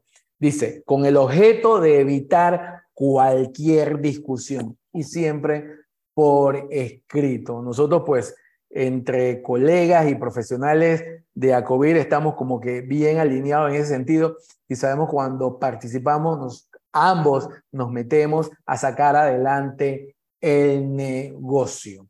En ausencia de un convenio escrito, la comisión o remuneración total será dividida en dos partes iguales. Y para evitar, digamos, algún tipo de subjetividad y demás, lo que se requiere es que o, se solicita de que usted firme un acuerdo entre corredores a fin de que todo quede establecido y, no haya, digamos, ningún tipo de discrecionalidad o de, o de una eh, falsa creencia sobre lo que uno iba a hacer. No, es que tú dijiste que ibas a hacer esto. No, yo no dije que eso yo lo iba a hacer. Si no está fijado, pues imagínense.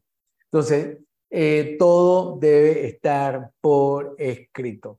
Y dice, y si, si su, dice, y si lo hubiese y entre el corredor de comprador y su grupo, y si lo hubiese, Vamos de nuevo. En ausencia de un convenio escrito, la comisión de remuneración total será dividida en dos partes iguales entre el corredor del vendedor y su grupo, si lo hubiese, y entre el corredor del comprador y su grupo, si lo hubiese. Entonces dice, debido a la importancia de la existencia de la ley de competencia como medio para garantizar un excelente servicio a los clientes, las relaciones entre colegas debe, debe estar cimentada en la equidad y el mutuo respeto. En consecuencia, no se deberá utilizar falsedad para desmeritar o desprestigiar a un colega y ahí hacemos énfasis lo que nos hablaba en, en relación entre los colegas que no debemos hablar mal de nadie.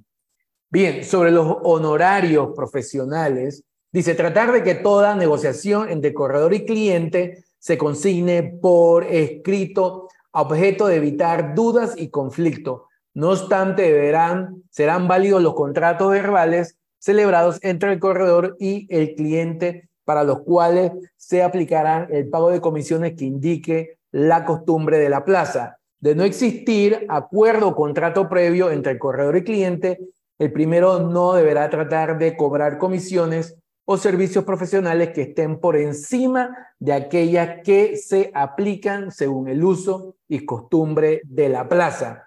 Y aquí vemos pues aquel lo que contempla el Código de Ética sobre costumbre de la plaza. Dice, sin perjuicio de lo estipulado en la cláusula anterior, el corredor de bienes raíces, y esto aquí hay que subrayarlo, dice, podrá acogerse, o sea, esto no es limitativo, dice, a una tarifa mínima para la venta, la cual será de 5% sobre el precio de venta y la suma equivalente de un mes de un canon de arrendamiento en el caso de alquiler.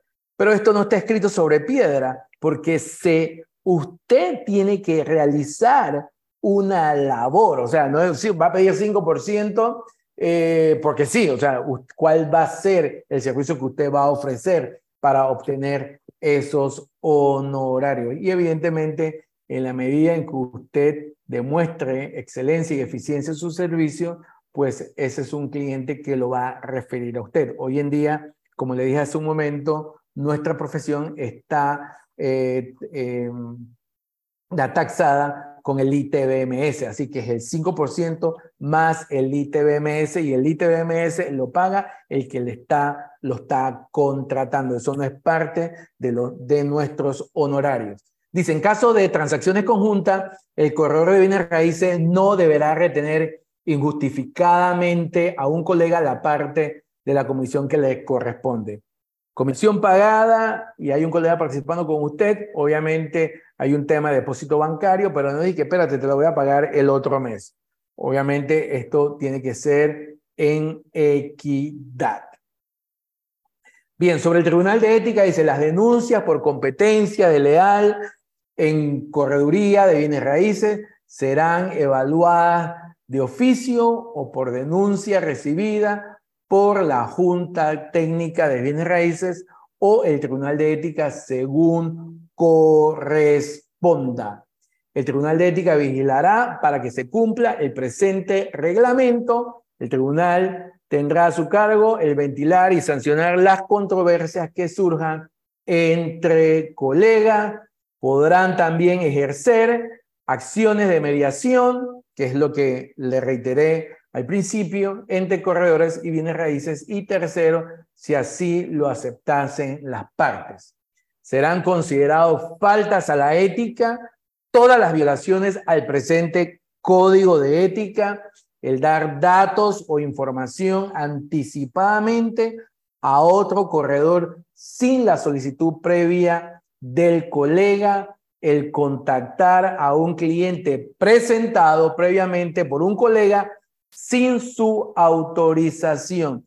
Esto es dar tarjetas de presentación, evitar carta, propuesta, email, eh, etcétera. Si usted recibe algún tipo de abordamiento por parte del cliente de su colega, usted inmediatamente condúzcalo. Por favor, eh, esta solicitud la a través de tu correo de bienes raíces y usted debe llamar a su colega y decir, oye, ¿sabes qué? El señor Osvaldo me llamó, dice que quería saber esto un poco más. Ustedes conduzcan y lleve por delante siempre la transparencia. El no compartir la comisión según lo que dispone este código y la costumbre de la plaza con el colega que gestionó un negocio. Hay que ser justo. Usted eh, participó con un colega, se obtuvo la comisión, usted automáticamente pague lo que acordaron lo que corresponda. Y las normas, por último, las normas generales del régimen disciplinario, dice si perjuicio de la responsabilidad penal y o civil preveniente del hecho cometido, el corredor de bienes raíces estará sujeto al régimen disciplinario establecido en la ley y en los reglamentos especiales. Las violaciones de las normas de carácter disciplinario acarreará la aplicación de las sanciones correspondientes de modo progresivo, siempre y cuando la gravedad de la falta lo permita. Todo usuario de corredor de bienes raíces puede denunciar ante la Junta Técnica la violación de las normas disciplinarias por parte del corredor de bienes raíces. Entonces, esto quiere decir que somos sujetos a que se nos eh, demanden o se nos, eh, eh, se nos señale por algún tipo de mala práctica. Todo usuario de los corredores de bienes raíces. La comisión de faltas cometida en este código acarreará sanciones disciplinarias y de las sanciones que se aplique, que hará constancia en el expediente del corredor. Y estas son amonestación verbal privada, amonestación escrita privada o pública, suspensión de la licencia y cancelación de la licencia.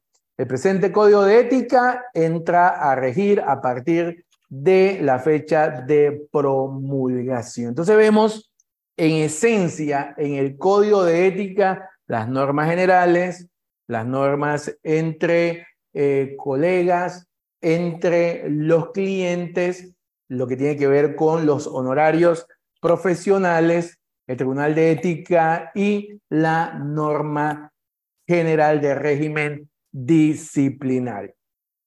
Bien, de aquí en adelante se incorporan a este paquete eh, una serie de re, eh, de resolución y la, y la siguiente resolución es la que tiene que ver con la parte operativa de la Junta Técnica. Como les dije hace un momento, la Junta Técnica es la oficina que tiene que ver con toda la administración de la profesión. Esto está en la página 22. La resolución es la número uno del 2001, del 6 de marzo del 2001. Casi todos estos paquetes fueron entrando en el 2001. La Junta Técnica de Bienes Raíces en sus facultades considera que la profesión de corredor de bienes raíces constituye un importante elemento de desarrollo económico y comercial para el país. Y continúa y resuelve. ¿Y qué es lo que resuelve? Dictan su propio reglamento. Entonces, en esta resolución vemos cómo ellos están estructurados. Vemos que el capítulo 1 es la composición y funciones de la Junta Técnica, que esto viene del decreto Ley 6, que dice, la Junta Técnica de Bienes Raíces estará compuesta por cinco miembros, el Ministerio de Comercio e Industria o la persona que él designe, el Ministerio de Vivienda, la persona que él designe, el Ministerio de Economía y Finanzas o la persona que él designe, y dos representantes de los gremios o asociaciones de corredores de bienes raíces con personería jurídicas. Entonces vemos las funciones de la Junta Técnica de Bienes Raíces. Eh, los deberes y los derechos, que está en el capítulo 2, asistir puntualmente, todo lo que es la parte administrativa de ello, permanecer en el, recinto de sesiones, desempeñar y cumplir fielmente las comisiones que se designen, tener derecho a voz y voto. Esto es la administración de ellos, cómo ellos están en el día a día. De las sesiones y actas, vemos la Junta Técnica de Bienes Raíces, celebrará sesiones ordinarias una vez al mes y se reunirá extraordinariamente cuando lo estime conveniente. Y vemos pues cada uno de los detalles que tiene que ver con la parte correspondiente a secciones y actas. Vemos también la parte correspondiente a las funciones perdón, del presidente y de la secretaria de la Junta Técnica de Bienes Raíces, presidir y dirigir los debates en las reuniones ordinarias que celebre la Junta, presentar el orden del día, presidir, dirigir los debates en las reuniones ordinarias, presentar el orden del día, convocar oportunamente a las reuniones, es decir, todo lo que ellos hacen y especialmente en lo relativo a sus sesiones. En el capítulo 5, capítulo 5 vemos de las decisiones de la Junta Técnica de Bienes Raíces. Las decisiones de la Junta Técnica de Bienes se tomarán por mayoría relativa. Esto es la cantidad de miembros que constituyen el quórum en la sesión que se trate. Las decisiones finales de la Junta Técnica se adoptarán mediante resoluciones motivadas que serán firmadas por el presidente y secretario de la comisión. Y vemos en el capítulo sexto lo relativo de las comisiones de trabajo. Esto es algo que ellos convocan de oficio, ya sea si van al interior, a ver de que si las personas, ya sean las personas naturales o jurídicas, estén operando con la debida idoneidad, etcétera, por algún tipo de denuncia. Y en el capítulo séptimo, perdón, vemos la parte correspondiente a las disposiciones finales. Es importante que nosotros, más allá del examen, vayamos sobre, digamos, la secuencia de lo que compete la Junta Técnica de Bienes Raíces, porque es la oficina con quien de aquí en adelante nosotros vamos a tener contacto para todo lo que tiene que ver con nuestra licencia. Bien, de aquí sigue el paquete de resoluciones. La siguiente resolución es la número 5 del 2004, que está inmediatamente después de esta. Y esta resolución tiene que ver con la vigencia del el examen. O sea, el examen que usted toma y pasa tiene, de acuerdo a esta resolución, tiene una validez de 60 días, 60 días eh, contados a partir de que se comunica la aprobación del el mismo. Esta es la resolución a 005 del 2004, del 7 de mayo del 2004, que tiene que ver con la vigencia del examen. Usted tomó su examen, tiene 60 días de validez. Así que acto seguido usted pasa el examen, vaya eh, a, recoger todos sus documentos a fin de que usted cumpla con todos los, los requisitos. La Junta Técnica le va a expedir su certificación y usted inmediatamente vaya a hacer todo su trámite para evitar, evidentemente cuando la Junta Técnica en el 2004 viene con esta resolución, es porque la gente por alguna forma pasaba el examen y se quedaban como que, como que se les olvidaba y no hacían su trámite para oficializar su eh, licencia. Bien, el siguiente, la siguiente resolución eh, tiene que ver con, eh, y aquí vemos, aquí le incluimos el decreto de esta resolución.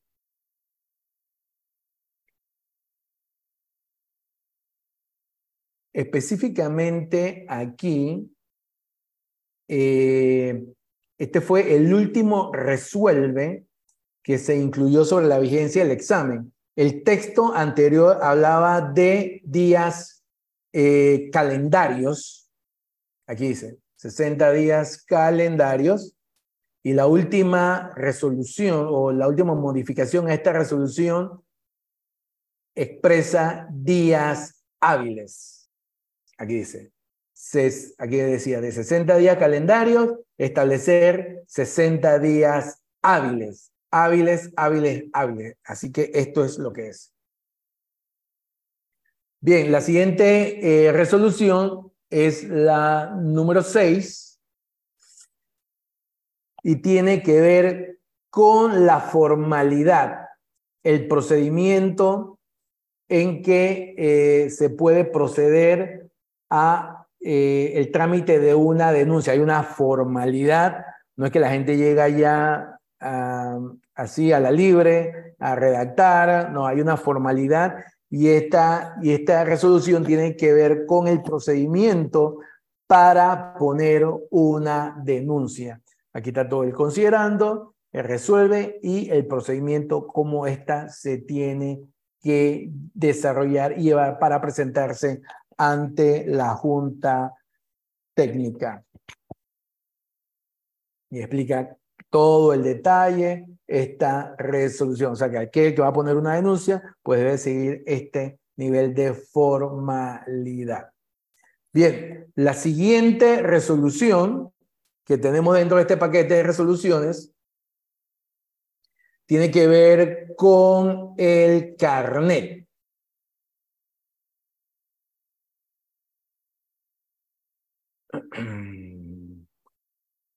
Ya estamos ya llegando a la parte final. Mm. Esta es la resolución 369 del 2008, del 24 de julio del 2008. Y el considerando es, tiene que ver específicamente con el costo de los carnet, que son los que se nos emiten cuando tenemos la licencia.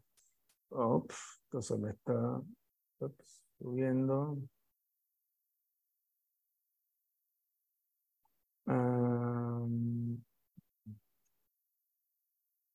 dice, eh, a partir del 1 de septiembre del 2008, con un costo para cada corredor de 5 para aquellos, 5 balboas para aquellos que pierdan su carnet, 3 balboas para aquellos que lo soliciten por primera vez y 2 balboas para aquellos que lo renueven. En el caso de ustedes que lo van a tener por primera vez, son 3 balboas y para renovarlo, 2 balboas por el momento. Y la última resolución tiene que ver con los letreros, los rótulos que nosotros ponemos. Eh, la resolución nos exige de que todos los rótulos deben tener el número de licencia, ya sea PJ o persona natural. Y el resuelve dice en el segundo, el correo de bienes raíces, sea persona natural o jurídica, será sancionado con multas de 100 balboas por cada anuncio o letrero que promocione sus servicios o los bienes mercadeados por el que incumpla con lo dispuesto, lo dispuesto en el artículo anterior. O sea, nosotros en algún lugar del letrero, del rótulo eh, que estamos pues promoviendo algún tipo de alquiler, tenemos que poner el número de la licencia. Muchas veces a veces se ponen en chiquitos, en, en parte baja, como para que no ocupe espacio en la información que se está suministrando, pero obviamente tiene que ser de manera visible. Eh, si es un propietario, pues el propietario puede poner su rótulo sin ningún tipo, porque pues él no tiene la licencia. El, propietario puede vender su propiedad sin ningún tipo de licencia. La ley no le exige a él de que tiene que tener algún tipo de una para vender su propia propiedad y también él puede poner su anuncio sin ningún tipo de problemas. Así que bueno, hemos visto en esta, en, esta sesión el decreto ley 6, vimos eh, el reglamento, también vimos el código de ética y vimos el paquete de resoluciones que tienen que ver con la operación de la Junta Técnica y demás actividades de nuestro devenir, como la vigencia del examen, la formalidad para poner una denuncia, eh, el costo de los carnet eh, y eh, la multa pues que, que se nos hace efectiva si no cumplimos con lo que dice la exigencia de la resolución, que tenemos que incluir los números de nuestras licencias. Así que bueno, esto es eh, se puede decir que el paquete inicial eh, eh, con lo que nosotros en la primera sesión le estamos compartiendo a los aspirantes, en este caso son ustedes, y esto es, como se dice, la génesis del corredor de bienes raíces. Sergio. Perfecto, Osvaldo. Bueno, ahí hay algunas preguntas que han ido respondiendo. Le agradecemos, por ejemplo, a, a Eda, Eda Roset, que eh, respondió la pregunta de Victoria sobre si necesita un abogado para obtener la licencia después de pasar el examen. Em, el tema de, eh, nos pregunta, bueno, tú recuerdas, Osvaldo, que siempre está el tema de los anuncios publicados en medios digitales, ¿no? si todo esto que tú acabas de eh, comentar aplica también para los medios digitales.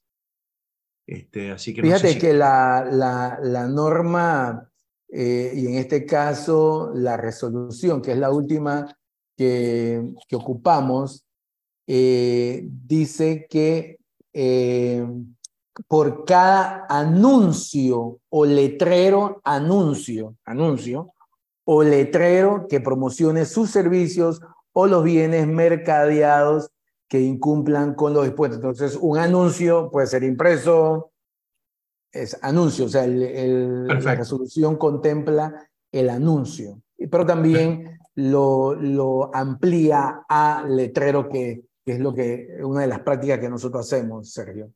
Bien, si bien esto lo vamos a ver también mañana que con el profesor Pimentel, eh, pregunta María Virginia si un corredor puede cobrar una comisión menor del 5%.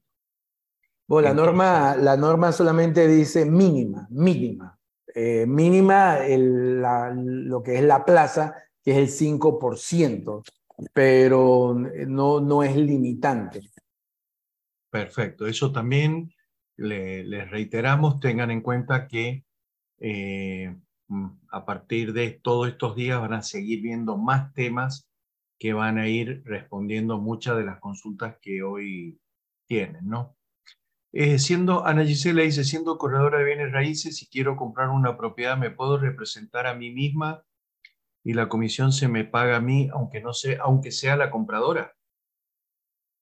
Bueno, la norma, la norma habla de que usted lo tiene que dar a conocer eh, al propietario del interés que usted tiene de comprar esa propiedad. Eso es lo que contempla la norma.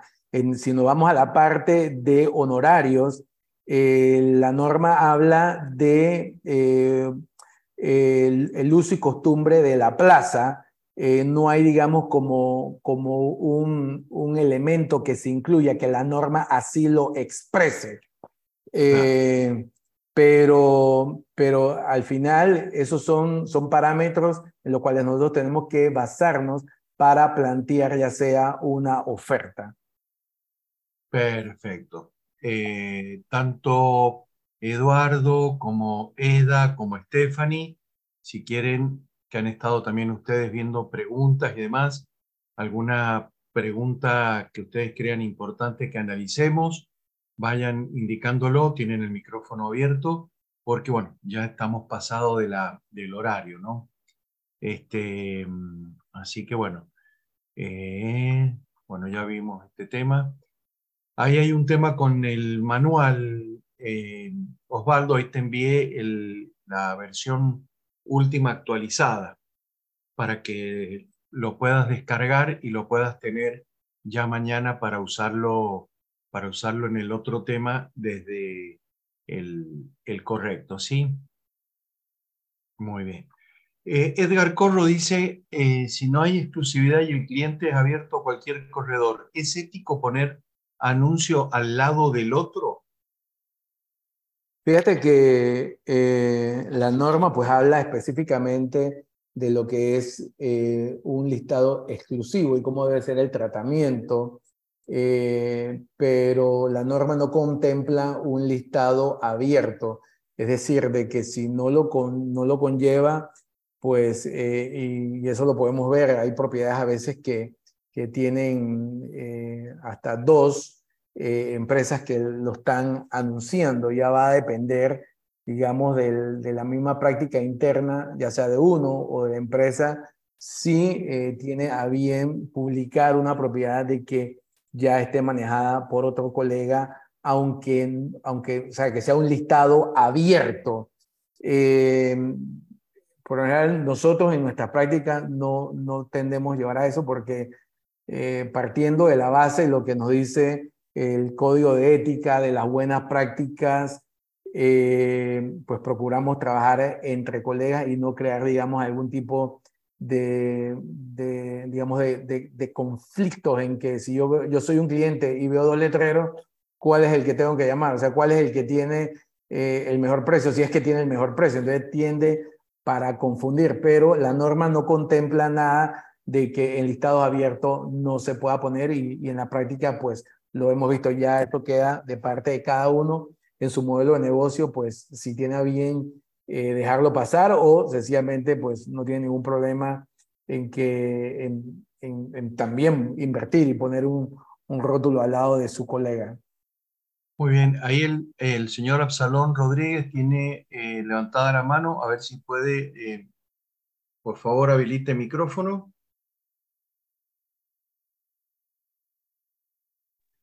Hola, buenas noches.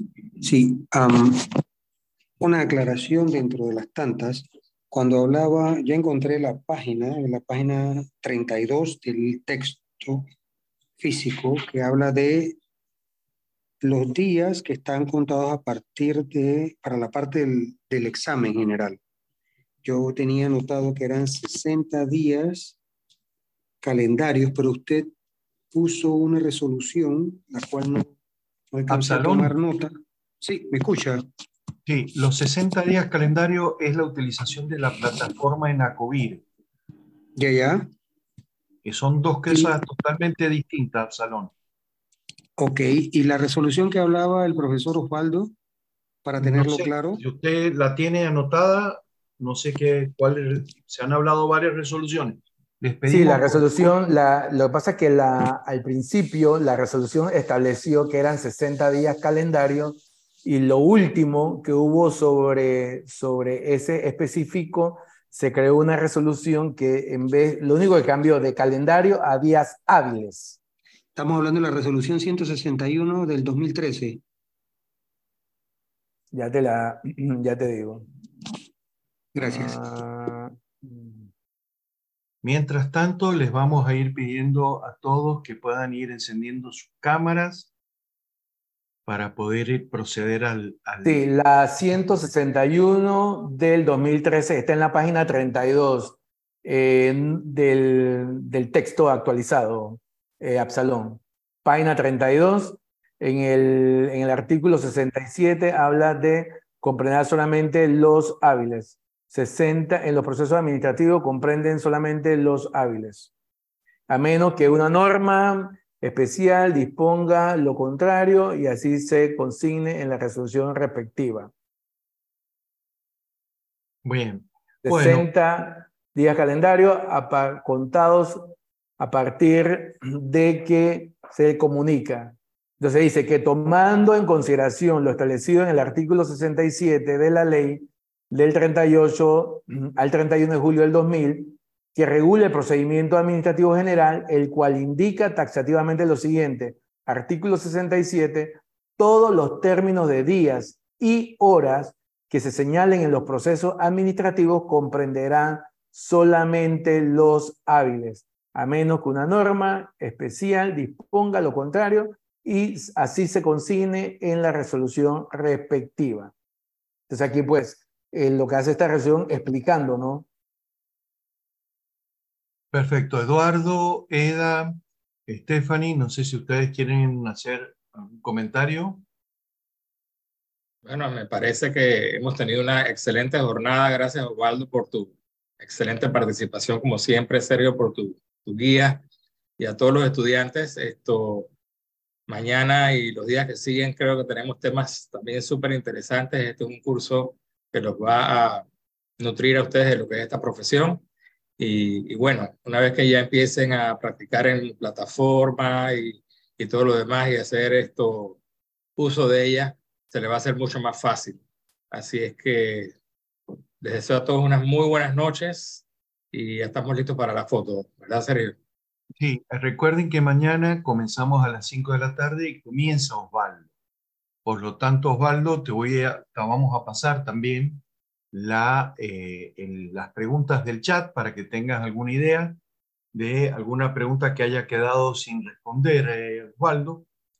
Y mañana con Osvaldo van a ver contratos de arrendamiento y toda la parte de las normas generales de contratos con el doctor Luis Pimentel. Así que, bueno, vamos a ir dando por cierre Osvaldo, no sé si quieres ir viendo ahí en la pantalla a quién te parece designar para la, foto, la foto final. Bueno, vamos a que la señora Mirna nos ayude. Paiva. A ver, Mirna. Hola, buenas noches. Buenas noches, Mirna. A ver si nos ayuda a pedirle a sus compañeros que, este, eh, no sé, ¿qué quiere que haga? ¿Like? ¿Dos dedos? ¿Manito? ¿Qué quiere? Dos dedos. Dos dedos. Vamos, Mirna, usted dirige. vamos a tener que sacar dos fotos, ¿eh? Ok. A la cuenta de tres. Uno, dos, tres. Perfecto. Vamos con, esta es la primera eh, esta es la primera eh, foto. Vamos con la segunda, porque hay más participantes. Adelante, Mirna, de nuevo. Ok. A la cuenta de tres. Uno, dos, tres. Perfecto. Ahí ya tenemos la segunda foto. Bueno, eh, tus palabras finales, este, Osvaldo. Bueno, nuevamente Sergio, muchas gracias a todos, eh, a ti, a Eduardo y a todo el equipo de ACOBIR por todo este súper acompañamiento y a ustedes los aspirantes deseándole lo mejor de lo mejor, eh, más allá de una conclusión eh, que pudiese parecer que es como que mucho contenido, lo importante es ir sobre cada uno de ellos, eh, aprovechar esta gran herramienta con que contamos, que este simulador que los va a ir preparando a ustedes, así que cuando se sienten a hacer el examen, pues ya tengan la mecánica bastante digerida y todo el contenido que se le está dando, pues manejamos eh, de acuerdo a lo que la Junta Técnica nos ha avalado, pues toda la información que es la que usted requiere para pasar el examen. Así que si usted pone de su parte, inmediatamente termine este curso, eh, se pone estudiar, yo no veo ningún inconveniente para que usted no pueda obtener su licencia de corredor de bienes raíces. Y nos estamos viendo mañana y ya pues cuando adquieren su licencia, igualmente estamos a la orden en ACOBIR. Muchas gracias a todos por la oportunidad que nos dan de poder servirles. Muy bien. Y si Dios quiere, ya mañana a primera hora o, durante la mañana tendrán las grabaciones en la plataforma de eh, Eduacovir. Así que bueno, ahí abrimos los micrófonos y nos saludamos, nos decimos buenas noches y rompemos la virtualidad. A ver. Saludos a todos. buenas, noches. buenas noches, que descansen. Buenas noches. Hasta mañana, buenas noches.